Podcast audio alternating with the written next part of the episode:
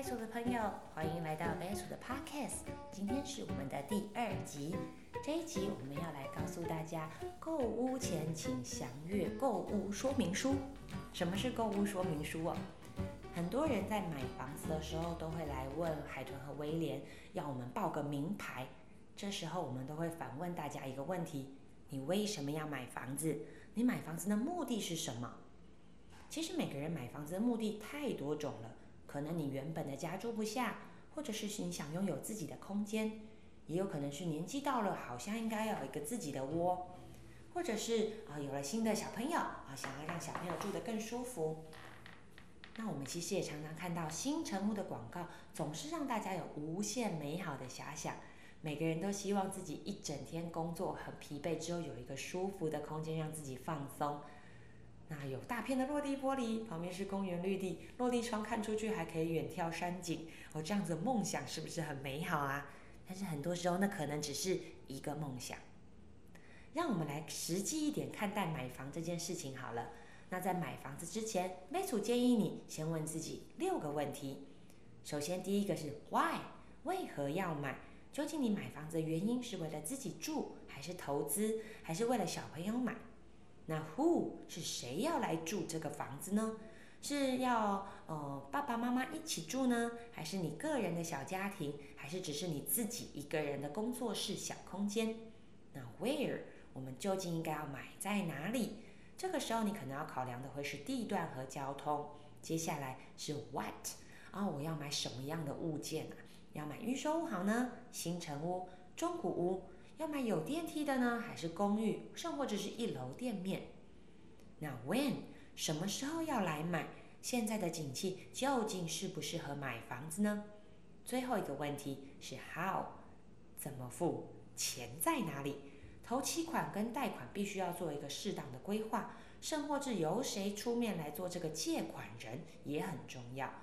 那这六个问题你问完自己之后呢？我也希望你把这六个问题跟你重要的另一半和你自己的家人好好的来讨论，因为毕竟这是人生当中金额数一数二大的重大决策，有家人的支持来说是很重要的，不管是精神上的支持或是实际物质上的支持。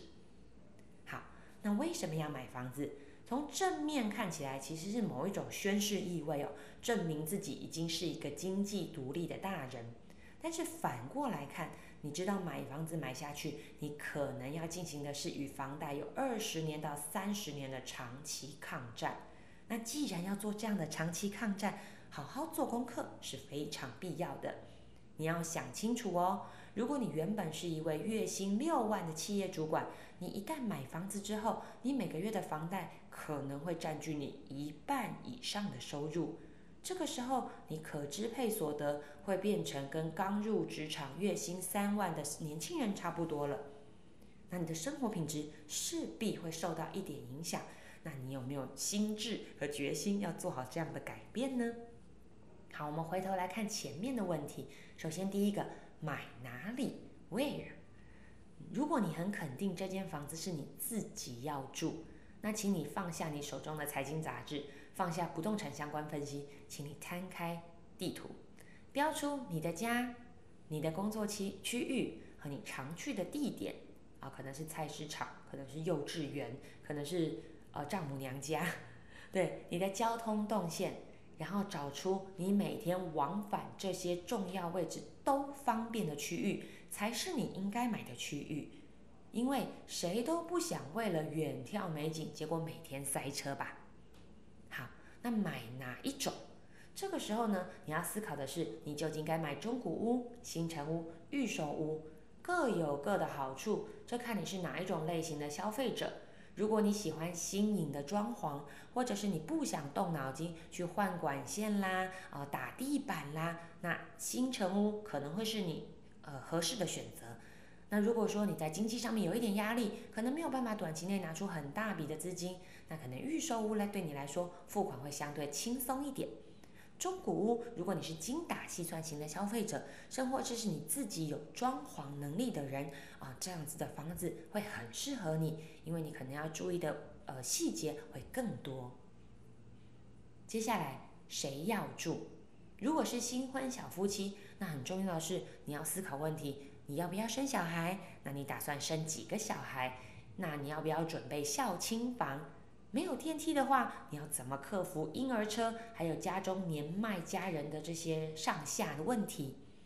还是你打算是自己一个人有一个自己的房子，带着你的猫或带着你的宠物一起来居住？谁要住这件事情攸关着你买的房子的大小，所以跟家中的成员都要一一的去照顾到、顾虑到。如果你打算这个房子买下去至少要住十年，那你就要把未来十年的需求都预先考虑进去。再来，这是一个微组很常被问到的问题：什么时候可以买房子？房市其实有高有低，随时在波动。何时下手？我们希望，当然希望自己买到最低点，卖在最高点。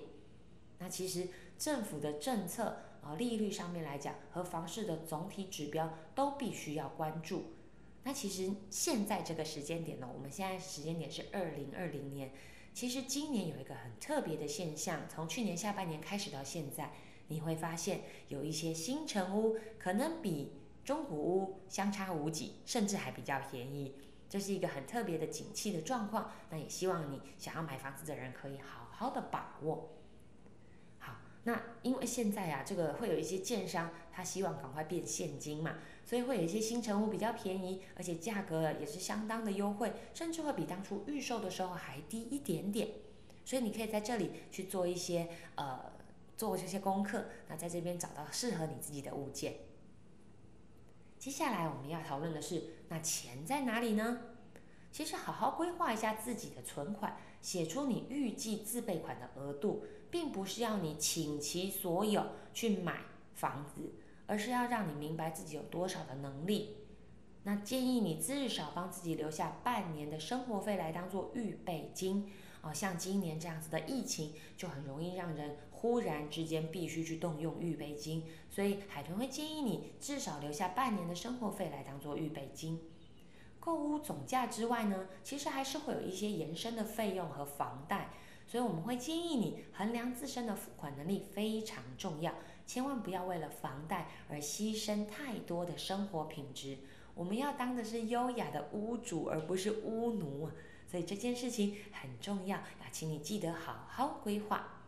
上面这六个问题只是买房子的第一步，如果你都已经能够完整的回答我们，那恭喜你，你已经完成了出街买房子的关卡。那梅组会陪着你再下一步，我们一步一步来解锁这个买房子这个难关，达到有房成就。那如果你在这边有一些心得想要跟我们分享，欢迎来到我们的粉丝专业来跟我们做分享。那如果你今天听了很有收获，请你不忘继续关注我们的 podcast，也把这个讯息分享给你身边的好朋友，让他们一起来学习买房子新技巧。那我们下一集再见喽，拜拜。